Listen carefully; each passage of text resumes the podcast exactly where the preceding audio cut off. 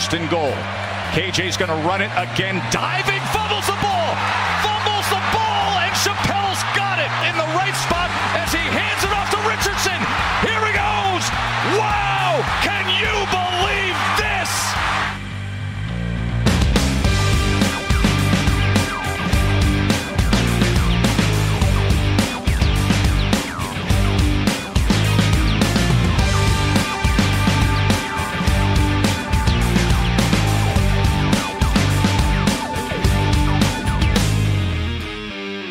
Salut à tous et bienvenue pour une nouvelle émission du euh, Podcast Ball, euh, émission consacrée à l'actualité euh, du collège football en français. Et vous le savez désormais, depuis maintenant quelques semaines, on est lancé dans les previews de cette saison 2023 de FBS qui nous attend et qui démarrera donc le 26 août prochain dans quelques, quelques jours. Allez, dans trois grosses semaines à présent, hein, si, si, si, je me trompe pas à peu près sur le créneau, ça dépend forcément de, du moment où vous entendrez ce podcast, mais euh, on est entre 15 jours et 3 semaines à peu près, donc vraiment on commence à, toucher du bout du doigt euh, cette finale 2023 qu'on attend avec une grande impatience, euh, et on va parler aujourd'hui d'une conférence euh, qui a subi un petit peu le... Les, les, les, comment dire les, les terreurs de du réalignement récent et euh, qui va sans doute être une des conférences du groupe of five les plus modifiées, avec not notamment l'AAC dont on avait déjà parlé précédemment. On va aborder aujourd'hui le chapitre de la très chère CUSA. Pour en parler, Morgane Lagré est en ma compagnie. Salut Morgane. Salut Greg, bonjour tout le monde. Effectivement, une con conférence bien modifiée qui a subi, euh, effectivement, qui a été la cible du réalignement. Mais on le disait en off, pas du tout euh, Je trouve qu'il y a quand même un intérêt particulier avec cette conférence, avec des, euh, vraies attractions et puis euh, des coachs qui sont, euh, écoute, qui commencent à se faire une belle réputation. Un autre qui est un peu plus dans la cible de notre chaise chaude, on en reparlera en fin d'émission. Bah oui, parce que ça reste les chroniques habituelles, bien entendu, la chaise chaude. Le pronostic, bien entendu, concernant la finale de conférence. Pour planter un petit peu le décor de cette CUSA, on rappelle que l'année dernière, on avait donc 11 programmes euh, qui figuraient au sein de cette conférence euh, du groupe of five. Bon nombre donc sont partis au niveau de la conférence AAC. C'est le cas notamment donc de Florida Atlantic et de Charlotte en ce qui concernait la division Est. Et à l'Ouest, on avait donc les départs de UTSA, North Texas, UAB et Rice. En conséquence, de 11, on passe à 5 programmes entre guillemets historiques avec notamment donc Western Kentucky, Middle Tennessee, Florida International, euh, Rice, Louisiana Tech, pardon, et euh, UTEP, 5 programmes dont on parlera un petit peu plus tard. Et on a donc 4 nouveaux venus. Donc on abordera un petit peu euh, tout ça en profondeur. Euh, la CUSA, en tout cas, oui, c'est un peu. Est-ce qu'on est qu'on peut dire, si on prend le même exemple, que c'est la conférence qui reste la moins hype malgré les nombreuses intrigues? Est-ce que c'est celle qui t'excite un petit peu moins ou est-ce que tu en as d'autres vraiment dans le groupe of five où cette saison tu te dis ça va être quand même un peu, un peu compliqué vu la mouvance actuelle?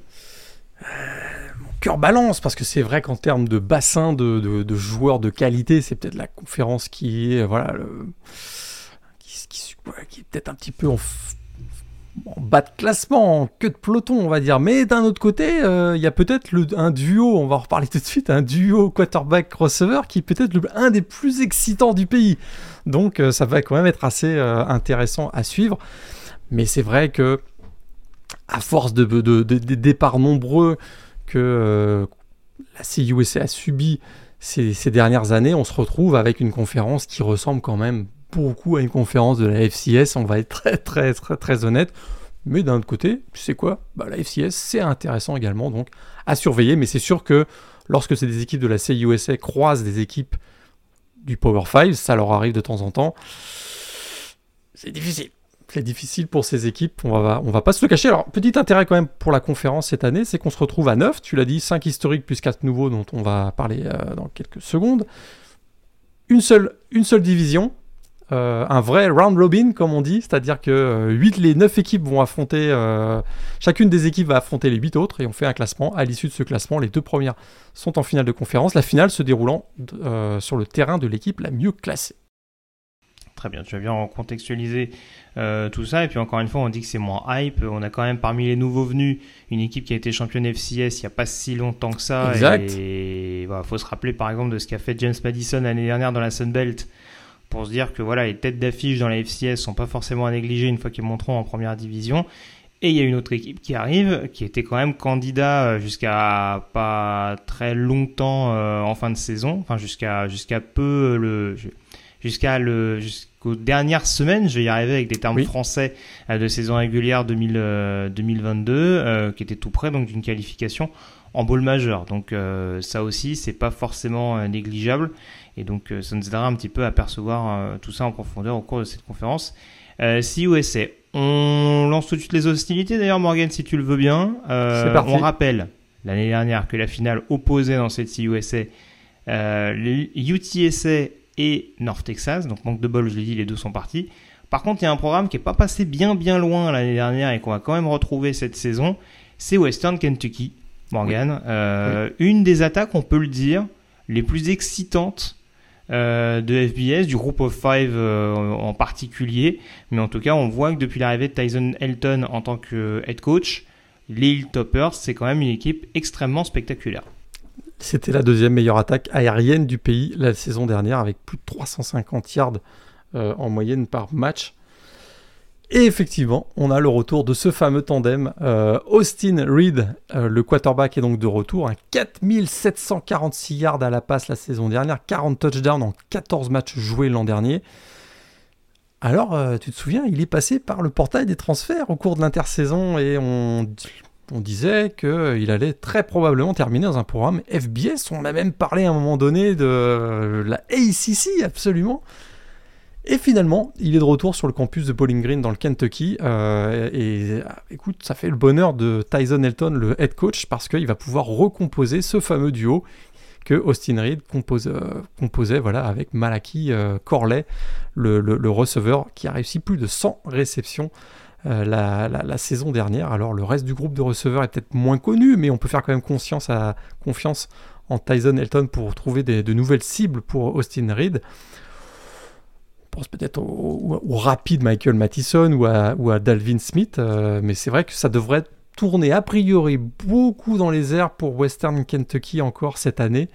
Euh, et malgré tout, c'est vrai que le jeu au sol, qui n'a jamais été vraiment une force hein, des Hilltoppers depuis l'arrivée de Tyson Elton, pourront quand même compter contre un joueur qu'on a vu passer par USC et Nebraska, Marquis Step. Donc, euh, gardez peut-être un, un œil sur lui parce que ça pourrait être une des petites surprises d'avoir un petit peu plus de jeu au sol. J'y crois pas trop, mais on ne sait jamais.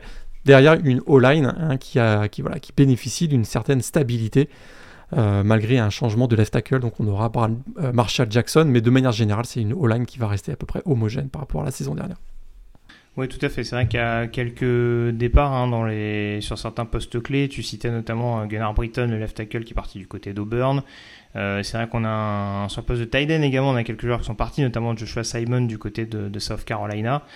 Donc euh, Cairo Bichot, que j'ai pas cité sur le poste de running back qui va du côté de Boston College, mais c'est vrai qu'en effet on peut espérer s'il reste en forme que Marquis Step puisse composer un duo assez, intéressant avec, euh, avec Devion Arvid Pondexter. Mais c'est sûr que ce sera la force principale euh, de ce programme d'un point de vue offensif avec 7 starters en plus de, de retour. Un peu moins de retour en défense, on va s'appuyer notamment sur quelques cadres, notamment peut-être euh, Jack West Evans sur le premier rideau, mais globalement c'était quand même une défense qui faisait pas pas le figure justement, qui subissait pas qui subissait pas forcément les foudres, le contre-coup euh, du, feu d'artifice offensif. Non, parce qu'à l'image de l'attaque, on a été très agressif en défense également. C'est l'équipe numéro qui s'est classée numéro 1 du pays pour les turnovers provoqués la saison dernière euh, donc, au niveau national. Donc euh, voilà, une équipe qui était très agressive, notamment dans le backfield offensif adverse. Effectivement, il n'y avait pas vraiment de, il y a pas vraiment de force, mais il n'y a pas vraiment de maillon faible non plus dans, cette équipe euh, au, niveau défensif. Et puis on gardera peut-être un, un œil sur, sur un joueur comme Marley Cook, qui que certains voyaient comme un, comme un prospect NFL au terme de cette saison. Donc, ouais, j'ai dit défensif Defensive tu, pas précisé, c'est pour ça que je précise de mon côté. Defensive tackle, absolument. Marley Cook, donc un joueur à, surveiller. C'est sûr que de manière générale, on voit chez ces Hilltoppers soit une équipe qui devrait conserver son efficacité offensive grâce au, retour hein, de Austin Reed et, d'un groupe de, receveurs qui a un gros gros potentiel à l'image de Malakai, euh, Malaki euh, Corley. Donc euh, Western Kentucky, écoute, on va pas se mentir, il semble un petit peu au-dessus de tout le monde dans la CUSA. Au coup d'envoi seulement de la saison, on sait que ça peut changer assez rapidement, mais c'est vrai que c'est peut-être l'équipe qui a le plus de certitude parce que ils ont subi le moins de changements par rapport à d'autres programmes dont on va parler maintenant.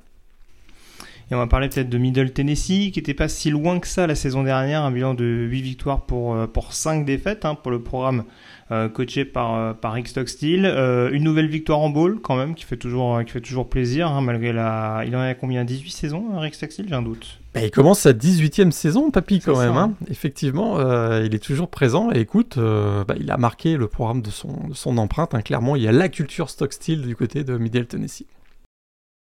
Et donc, du, pour le coup, c'est pas du tout le même style que Western Kentucky offensivement. Hein. Va falloir s'attendre à beaucoup de courses, euh, surtout avec le changement de quarterback. Alors, on a le départ de Chase Cunningham.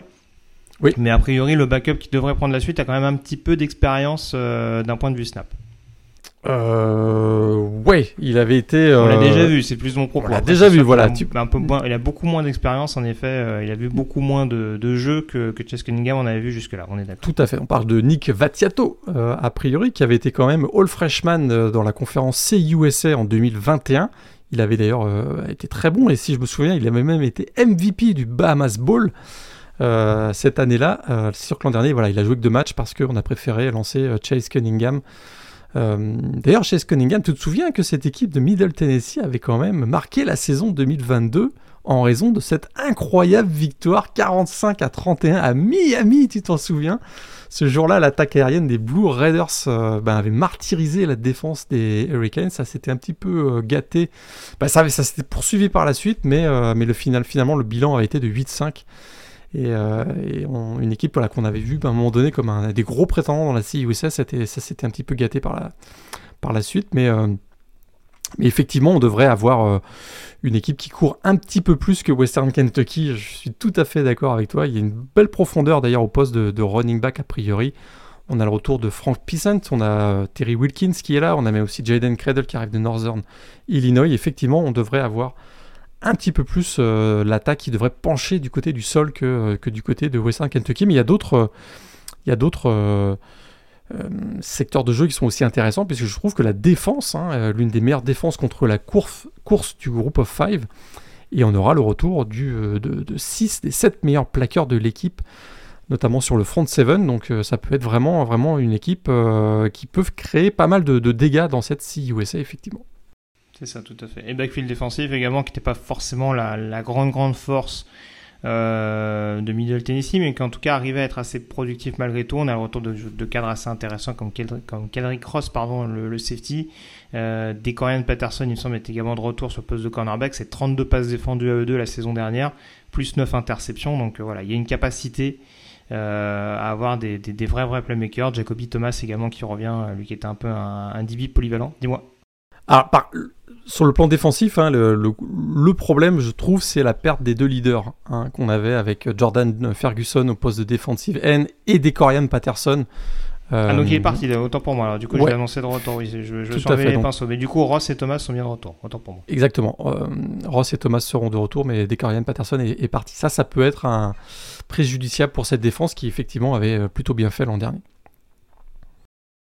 Donc euh, ouais, en effet, euh, style de jeu assez différent pour Middle Tennessee, mais oh, des armes tout aussi aiguisées. On passe à la troisième formation. Là, on arrive déjà aux formations où, pour qui ça a été un peu plus poussif, notamment en, 2022. Et on va parler des UTEP Miners, Morgan, notamment parce que euh, Dana Dimmel, head coach du programme de Texas El Paso, est sur la chaise chaude.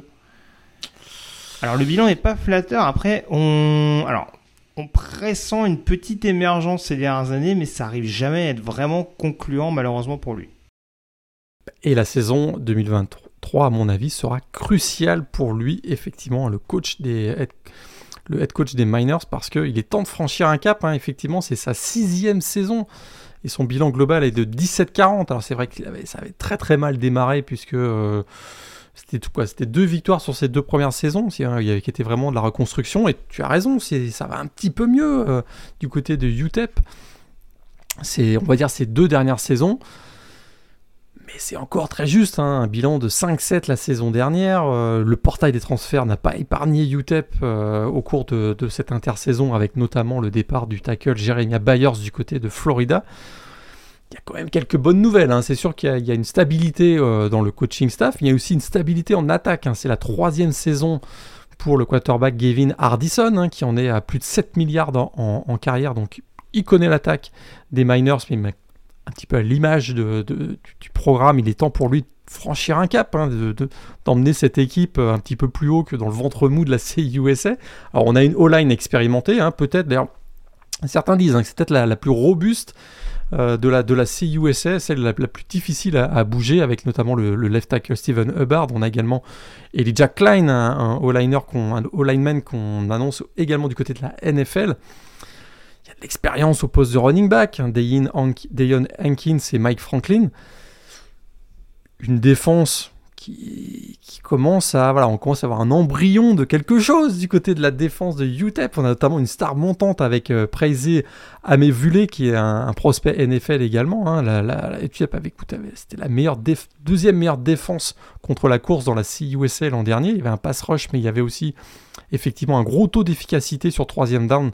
Ça, c'est quand même assez intéressant dans une conférence où ça risque de, batailler pas mal. C'était un petit peu plus difficile. Euh, contre la passe la saison dernière. Et c'est peut-être là d'ailleurs que euh, le bas blesse, on va dire, du côté des Miners. Autant sur le, sur le front fort, ça va bien, mais alors euh, le back 7, comme on dit, c'est un peu plus compliqué. Un seul titulaire de retour et beaucoup d'inexpérience. Et ça, bah, quand on va affronter une équipe comme Western Kentucky, par exemple, ça risque d'être compliqué.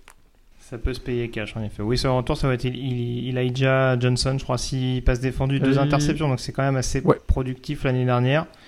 Mais c'est vrai que c'est, ouais, c'est, il est assez seul et on a perdu pas mal de joueurs. Alors, en plus, oui, ça a été, ça s'est fait pas mal ouvrir. Quatre interceptions seulement la saison dernière, ça va être un des plus mauvais bilans euh, du de FBS la, saison ah passée. en tout cas, un des, un des moins reluisants très très clairement. Après, oui, il y a, tu, voilà, j'ai pas répété ce que tu as dit, il y, a des, il y a des forces globalement, en effet, à Maïwoulé, les, les deux linebackers qui doivent vraiment les, les, tours de contrôle de cette équipe avec euh, Tyrese Knight et, euh, et Cole Waller State. Euh, qui, revient avec ses 8 sacs la saison dernière, sachant que le meilleur sacker l'année dernière, Jedrian Taylor, est parti. Donc euh, oui, il va falloir rassurer en effet dans les tranchées pour euh, éviter de réexposer un petit peu un, backfield défensif qui devrait être sur courant alternatif. Mais c'est vrai que la, grande force, je trouve, de, Dana Dimmel ces dernières années, c'est de réussir quand même à sortir des, joueurs offensifs notamment sur les skill position. Hein, tu citais Dion Hankins. En effet, on était très inquiet après le départ de, Jacob Cowen euh, du côté d'Arizona, on a vu que Tyrene Smith euh, a pris la suite avec une grosse saison de receveur à plus de milliards. Donc en effet, on arrive à développer ici et là quelques joueurs euh, sur les lignes. En effet, la O-line, là aussi, tu en as parlé. Mais c'est vrai que voilà, il, manque cette cohésion globale, cette, cette capacité, on va dire, à jouer à l'unisson sur l'ensemble d'une saison. Et sur une conférence à 9 équipes, en effet, euh, voilà, tu, l'as dit, euh, Dana joue son batou et sera clairement menacé, en effet, si, les choses ne tendent pas dans le bon sens, vu la configuration actuelle. Ouais, parce qu'effectivement, on peut déjà le dire, hein, c'est celui qu'on a posé sur notre chaise chaude, tu l'as dit tout à l'heure, effectivement. Bah, les trois premières saisons avaient été décevantes, mais compliquées, parce que c'était la reconstruction, un bilan de 5-27. Il y a eu un réveil, on l'a dit tout à l'heure, en 2021, bilan de 7-6 et un premier bowl depuis 2014. Rechute l'an dernier, donc avec un bilan de 5-7.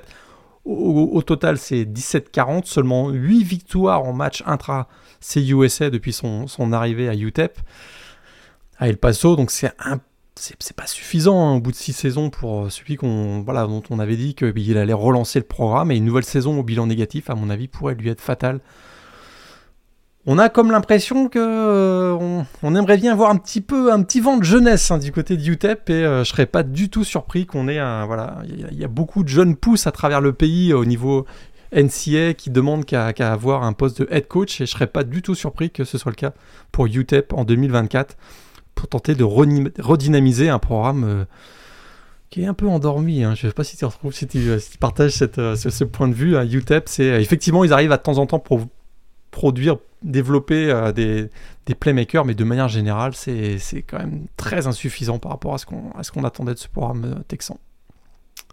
C'est sûr. Euh, parlant de programme un peu endormi, on va peut-être parler de Florida International.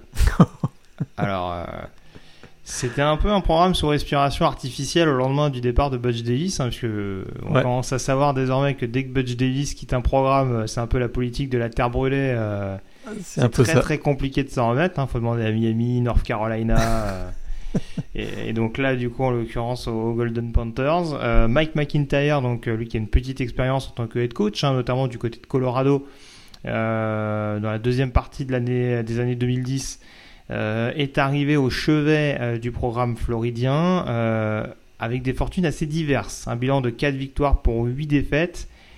Et pour le coup, une structure, une fondation qui, pour l'instant, est encore un peu balbutiante des deux côtés du ballon.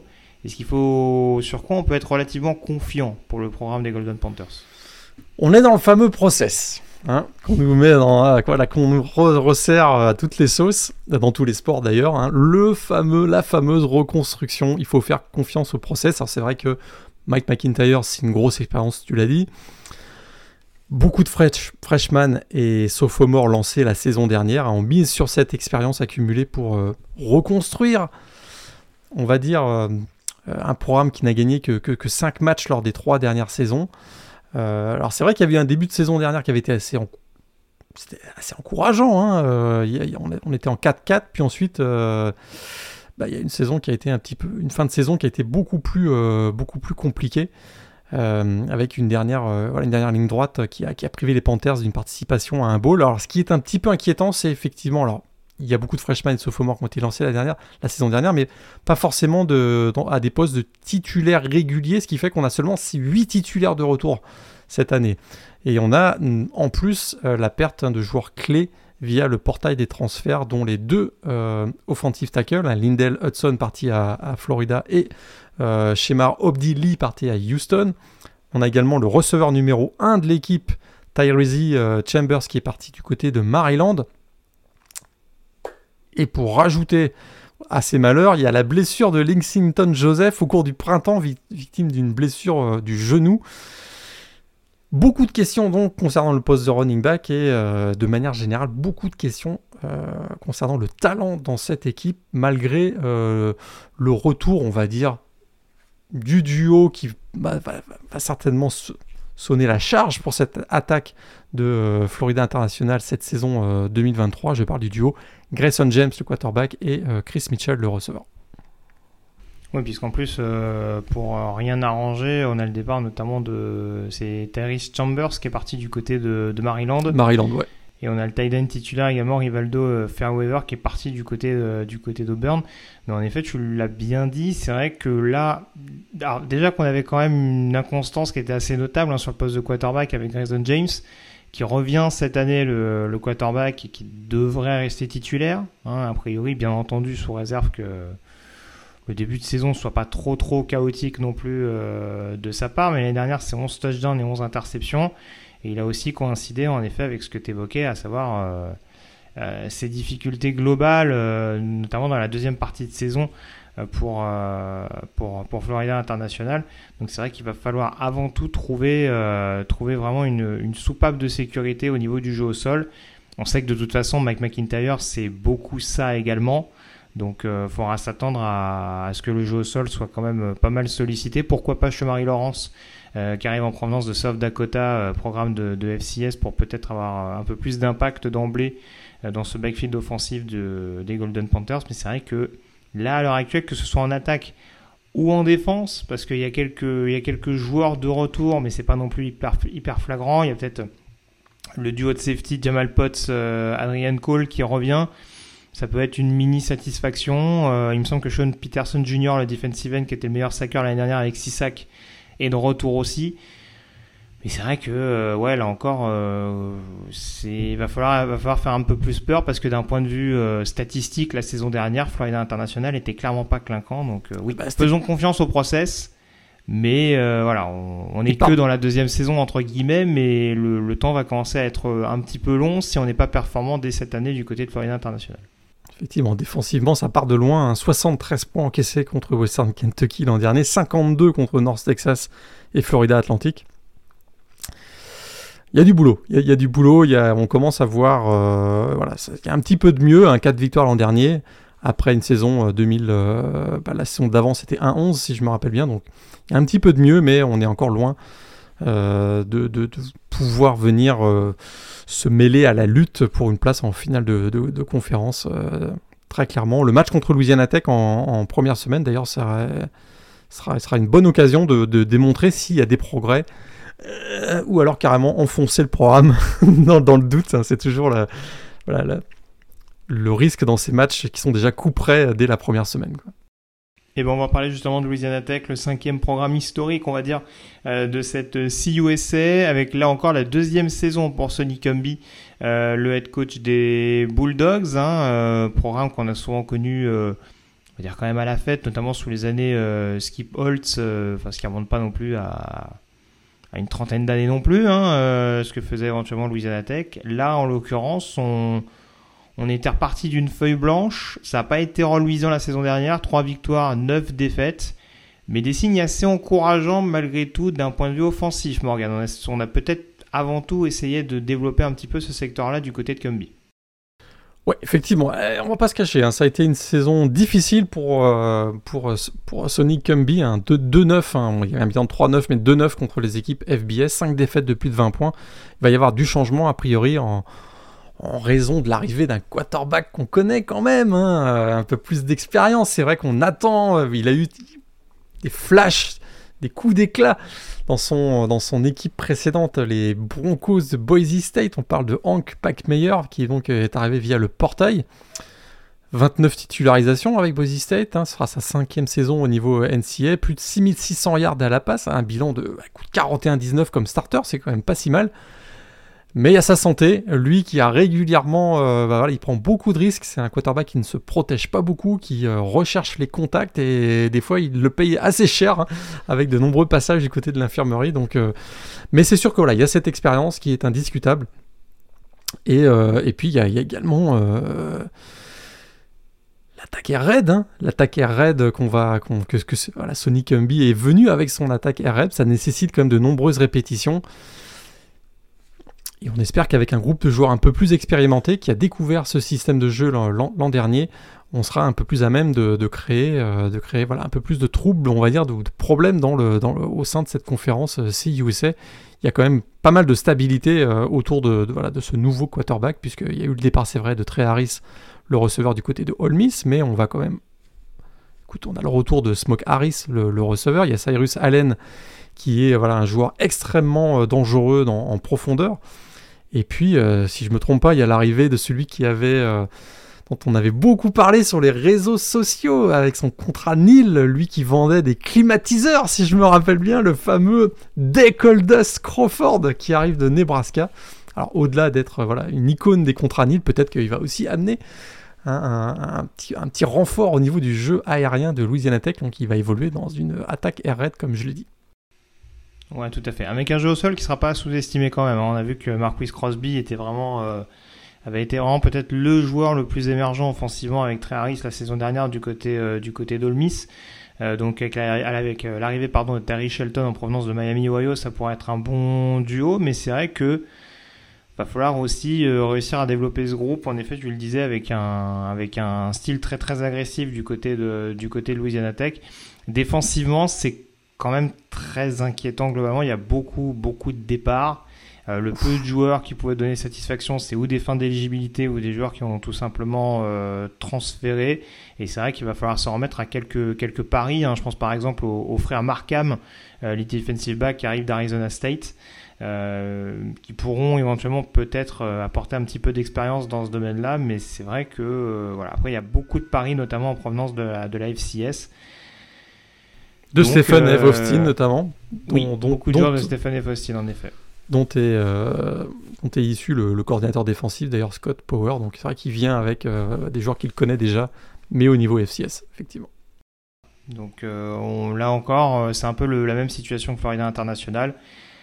Faudra pas se louper d'entrée et surtout réussir à clairement avoir une progression assez notable. L'objectif, c'est d'aller chercher au moins 5-6 victoires cette saison pour Sonic Humby. Ouais, exactement. Je pense qu'ils ont dans le viseur un ball game. C'est avec l'arrivée de Hank Backmeyer, hein, c'est pas impossible, mais il y a quelques euh, voilà, il y a quelques étapes à franchir avant de, pouvoir y arriver, mais ce n'est pas du tout impossible les 5-6 victoires effectivement.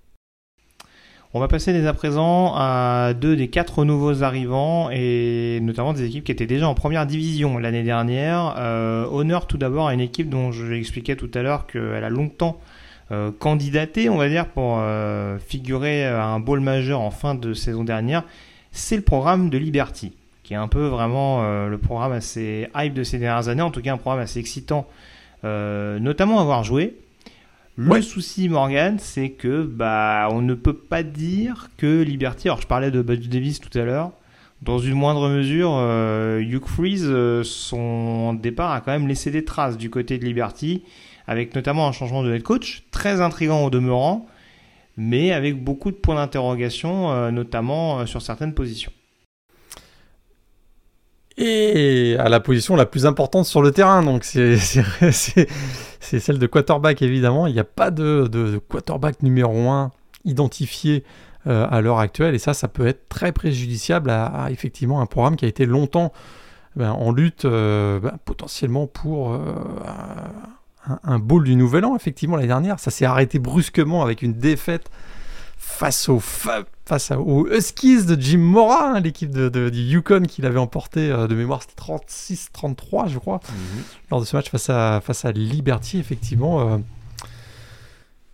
Alors oui, il y, a une incertitude au poste de quarterback, mais je trouve quand même qu'ils ont pas si mal réussi leur, euh, leur transition, de, leur changement de, de, head coach. Hein. Donc Hugh Freeze, on l'a dit, euh, est parti à Auburn après quand même 4 superbes saisons avec Liberty, un bilan euh, global de 34-15, un coach qui a changé la culture du, programme tout en redorant son image au passage quand même, après ses tricheries dans le recrutement à Ole Miss notamment. Hein, tout, tout le monde tout le monde se souvient aussi hein, qu'il a dirigé son équipe de Liberty allongé dans un lit d'hôpital, installé dans la coach box euh, en tribune hein, dans ce match face à Syracuse, si je me rappelle. Donc c'était quand même, voilà, ça avait marqué, ça a marqué ces dernières saisons du côté du, dans l'actualité du, college football. Et il est remplacé par Jamey Shadwell, hein, donc le head coach, l'ancien head coach de Coastal Carolina, dont le parcours à Coastal Carolina a également été remarquable. Donc je trouve, voilà, c'est une transition qui n'était écoute, ça aurait pu très très mal se passer ou avec un gros point d'interrogation. Là, je trouve que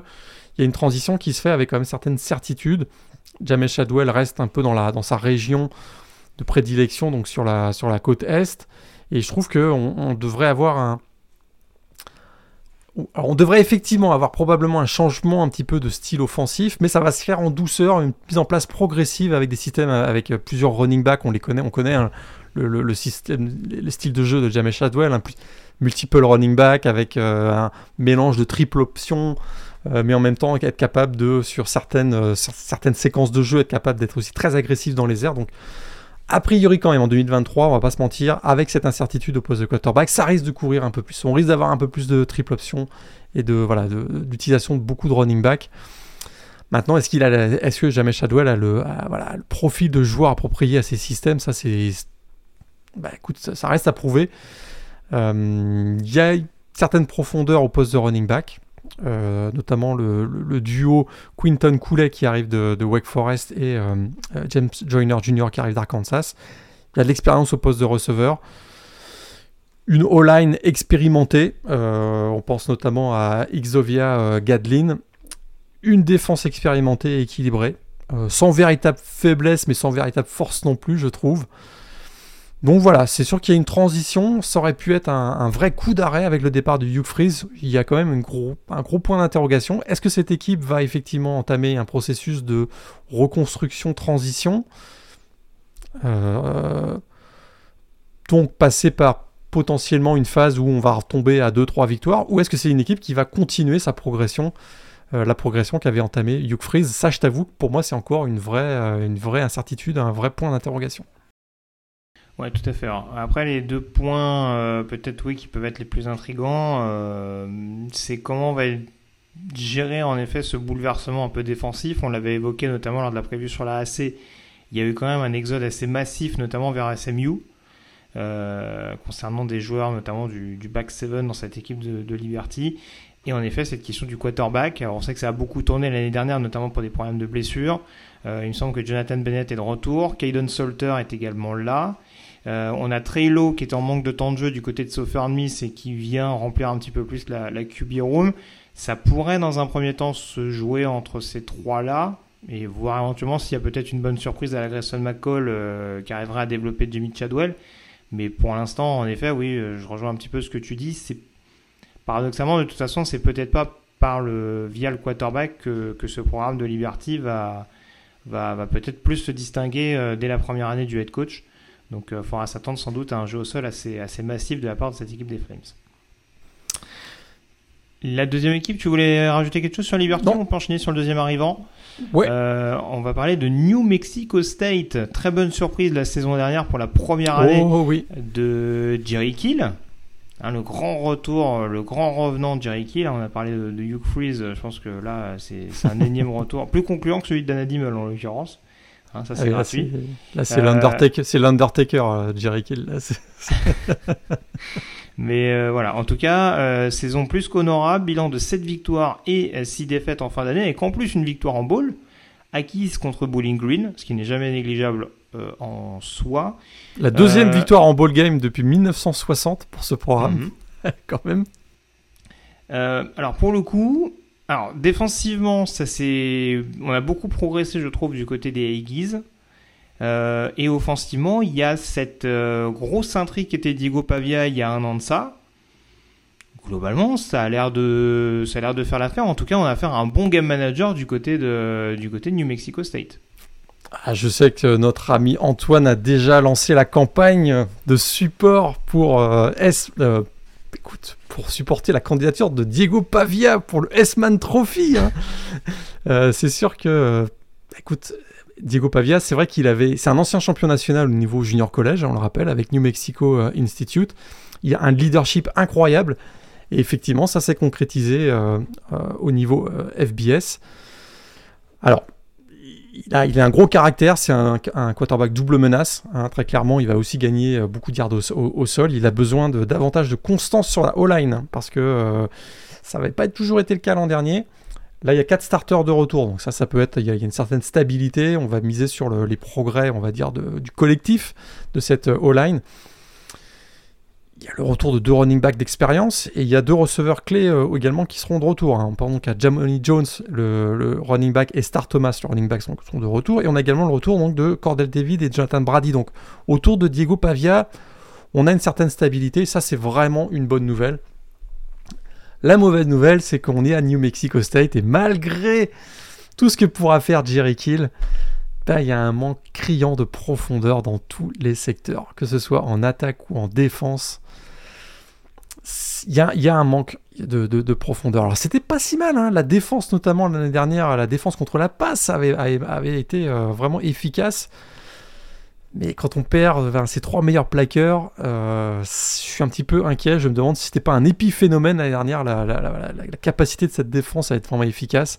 Et est-ce qu'on va pas se faire rattraper par ces vieux démons du côté de New Mexico State, c'est-à-dire avoir une équipe plutôt euh, séduisante en attaque, mais euh, avec de grosses carences en défense. C'est un petit peu euh, ce que je crains du côté de, New Mexico State. D'autant plus que le calendrier va être beaucoup plus difficile que la- l'année dernière. hein.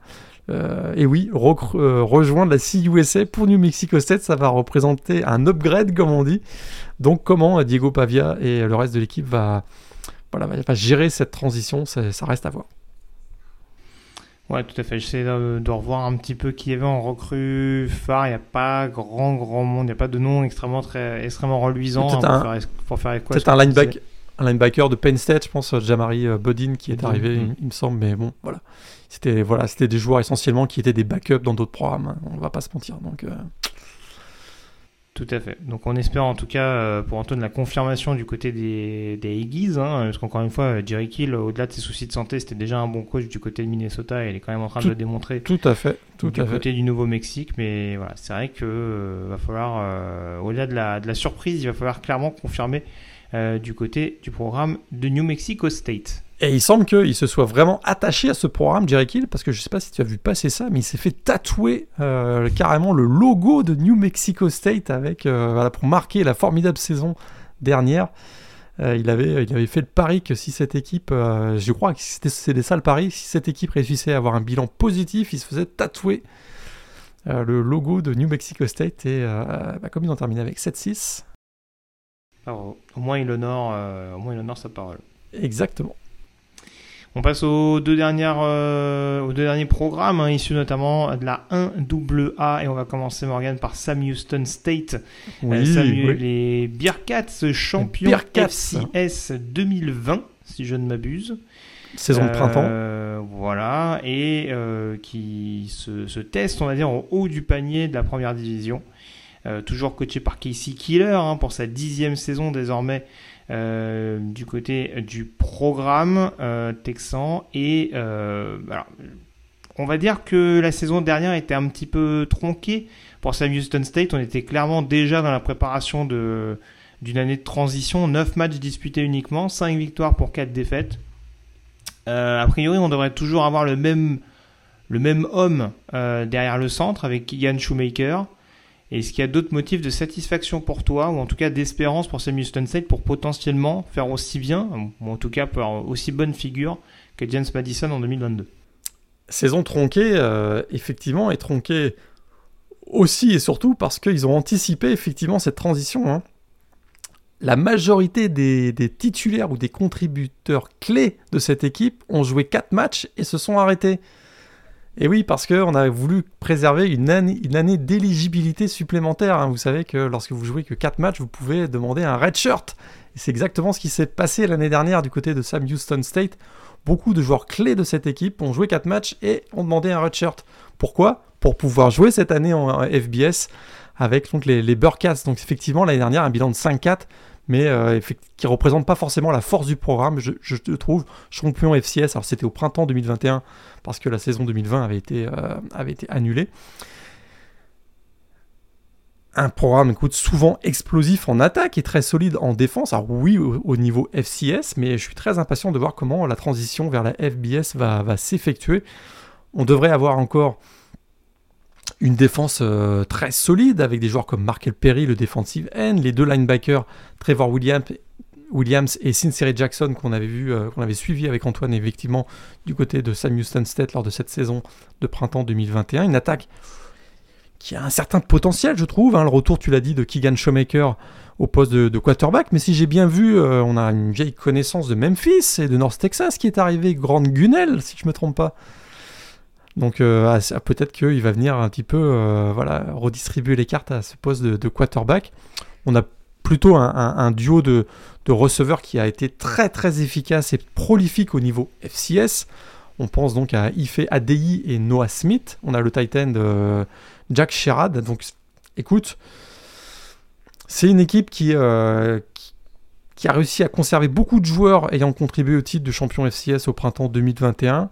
Encore une fois, beaucoup de contributeurs clés ont peu joué l'an dernier pour les raisons que je vous ai expliquées. Tout va dépendre du poste de quarterback car la défense semble assez solide. Il y a des playmakers assez intéressants. Je suis euh, vraiment, vraiment impatient de voir comment la, transition de cette équipe va s'effectuer. Il y a un gap hein, entre la FCS et la, FBS, mais entre la FCS et la CUSA, le gap est pas si grand que ça à mon avis. Peut-être que même le haut du chapeau de la FCS et Sam Houston en faisait partie, ben peut-être que euh, et même devant, en avance sur la CUSA, donc ça peut être vraiment très intéressant à suivre. Surtout que effectivement, tu l'as bien dit, c'est la dixième saison du head coach euh, Casey Killer qui a vraiment marqué de son empreinte ce programme, donc vraiment très intéressé à voir ce que va faire Sam Houston State cette saison 2023 au niveau FBS. Alors du coup, si la saison 2022 a été tronquée, juste pour préciser, la dernière vraie saison du coup, on va dire, de Sam Houston State, c'est 11 victoires pour une défaite. En 2021, euh, seule défaite, c'était contre Montana State en playoff. hein. donc euh, c'était un vaincu en saison régulière. Je trouvais que bah, c'était classé numéro 1 en l'occurrence euh, à l'issue de la saison régulière dans le, dans le bracket des playoffs. Donc gros gros client à n'en pas douter, et équipe qu'on retrouvait assez souvent en playoff FCS, notamment comme James Madison. Pardon. Euh, une autre équipe habituée aux playoffs en FCS, c'est Jacksonville State. Morgan, d'autres Gamecocks rejoignent la première division universitaire avec notamment la star, le head coach de ce programme arrivé la saison euh, dernière euh, pour un bilan d'ailleurs que je retrouve ça, c'est un bilan de 9 victoires pour 2 défaites. hein. On avait joué un peu plus le jeu entre guillemets du FCS euh, du côté de Jacksonville State. Parle-nous un petit peu de ce que peut apporter Rich Rodriguez en termes d'expérience au programme floridien. Et eh oui, le vieux Briscard fait son retour. Hein. Il a déjà coaché 16 saisons au niveau FBS, hein, passé par West Virginia et Michigan notamment. Donc euh, écoute, sa deuxième saison à Jacksonville State, tu l'as dit, bilan 9 de l'an dernier. Première saison convaincante, hein, notamment une attaque au tempo élevé qui a bien fonctionné. 36 points par match l'an dernier. Alors, optimisme mesuré à l'aube de cette première saison parmi l'élite quand même. Alors c'est vrai qu'il y a des retours intéressants, notamment le quarterback et Zion Webb, le leader offensif euh, de l'équipe qui a bénéficié d'une dérogation de la NCA pour pouvoir jouer une septième saison au niveau universitaire. Une attaque qui devrait euh, rester la force de l'équipe, hein, indiscutablement. On l'a dit, donc le retour de Zion Webb qui, prend, voilà, qui est le vrai leader de cette, de cette attaque. On a le retour du, du running back Anwar Lewis. On a 7, 5 des 7 meilleurs receveurs de 2022 qui sont de, retour, notamment donc Stéphane Galban. Il y a 4 titulaires de retour sur la O-line, tous les voyants sont au vert a priori. Une ligne défensive qui euh, bah, voilà, peut être assez prometteuse, hein, qui n'a rien à envier aux autres euh, lignes de la def de la, de la conférence, notamment le defensive end Chris Hardy qui a réussi 15 euh, plaquages pour perte l'an dernier. Mais voilà, la défense, ça risque d'être un peu compliqué, notamment la défense contre la, passe qui est très clairement le maillon faible de l'équipe. On espère une amélioration suite à l'arrivée d'un notamment d'un solide vétéran de la FCS, hein, le safety Austin Bush qui arrive de Maine et qui a été régulièrement parmi les équipes euh, All FCS ces dernières saisons. Mais j'ai voilà, beaucoup, beaucoup de points d'interrogation sur la défense. Je pense qu'en attaque, c'est une équipe qui peut tourner, mais défensivement, ça risque d'être euh, compliqué dans une, dans une conférence où pour, ils vont avoir des, des, gros adversaires qui frappent très fort dans les airs. Donc ça peut être euh, un, sujet d'inquiétude pour euh, Jacksonville State. D'où la, certaine mesure de Rich Rodriguez à l'aube de cette saison. Tout à fait. en fait, il, apporte ce qu'il apportait à l'époque, c'est-à-dire une grosse attaque potentielle, mais une défense qui peut être un peu plus, euh, un peu plus inquiétante. Mais un, euh, bilan, un bilan positif n'est pas à exclure, je, pense, pour Jacksonville oui, State. Oui, oui, ça peut. Euh, alors, on rappelle la spécificité, c'est qu'on est sur des périodes de transition comme pour James Madison l'année dernière, c'est-à-dire que forcément, même si Jacksonville State et Sam Houston State terminent avec le meilleur bilan, on va dire, comptable euh, dans cette conférence. Ils ne pourront pas participer à la finale de conférence, que ne seront pas éligibles euh, pour euh, représenter, on dira, la conférence ou prétendre en tout cas à la gagner. C'est un peu particulier, sachant que un peu comme James Madison, ils ont quand même joué le jeu parce qu'il y aura quand même un calendrier assez nettement où, la, où, les confrontations intra-CUSS seront quand même assez nettement intégrées à leur calendrier respectif. Mais, euh, mais donc on restera dans cette petite période, dans ce process de transition pour les deux programmes. Au passage, j'ai quand même dit une petite banane, hein, parce que Jacksonville State, je me suis fait piéger. Ce n'est pas en Floride, bien entendu, mais c'est dans l'Alabama. L'Alabama, effectivement. Je rectifie de mon côté. Puis dernière petite précision, le premier match de la saison officiellement sera Notre-Dame-Navy avec le coup d'envoi donné du, du côté de Dublin, donc ce sera à 20h30 heure française le samedi 26 août prochain. Le deuxième match de la nuit, ce sera justement euh, Jacksonville State qui lancera les hostilités dans la FBS, avec notamment la réception de, UTEP, hein, dont on parlait tout à l'heure. Donc, euh, autre grosse confrontation intra-CUSA à suivre dès la première semaine de saison régulière. Tout à fait. Voilà ce qu'on pouvait dire globalement sur ces 9 programmes. Morgan, il est temps de se mouiller. Alors, on l'a dit, ça élimine déjà deux équipes d'emblée. Il en reste 7. Eh oui. Quel est ton pronostic pour la finale de conférence CUSA cette année? Et je t'avoue que moi, je ne serais pas surpris que Sam Houston State euh, termine aux deux premières positions dans la, conférence, mais tu l'as bien expliqué, serait donc exclu de la finale euh, de conférence si USA. Je vois Western Kentucky, hein, on l'a dit tout à l'heure, il y a beaucoup de certitudes, beaucoup de joueurs de retour, euh, une attaque qui peut être assez alléchante, une défense qui peut aussi être intéressante. Donc je vois Western Kentucky. J'aurais mis Sam Houston State si j'avais eu l'occasion je mets New Mexico State en finale de conférence. Je rentre dans le bon wagon de Diego Pavia, monsieur. J'ai beaucoup aimé aussi euh, l'approche de Jerry Kill. C'est une équipe qui a beaucoup progressé, qui a vraiment un, un gros momentum euh, positif pour cette équipe de New Mexico State. Et je vois qu'il y a dans les autres programmes, il y a quand même pas mal d'incertitudes on, va pas refaire l'émission, mais, euh, c'est vrai qu'on les a listés, notamment euh, à Liberty, il y a un changement d'head coach, euh, incertitude au poste de, QB, du côté de Middle Tennessee. Il y, a des, pertes de leaders en défense, notamment, qui m'inquiètent un, petit peu, ce qui fait que. Ben, écoute, j'y vais avec Western Kentucky, New Mexico State. Et je vois Western Kentucky champion quand même. Alors écoute, moi j'y suis allé avec Western Kentucky en effet en finale. Euh, je continue quand même de croire au, au process, au projet. Ah, d'accord. Et je mets une pièce sur UTEP. Donc euh, voilà. À, Dana Dimmel de ne pas me décevoir. Sauf sa tête. Je vois en effet une, petite progression. Alors, bah oui et non, hein, parce qu'on se rappelle que l'année dernière, le finaliste de CUSA avait quand même viré son coach en fin d'année. Hein, c'est vrai. À North Texas. Euh, c'est vrai, c'est vrai. Ce sera pas garanti pour autant.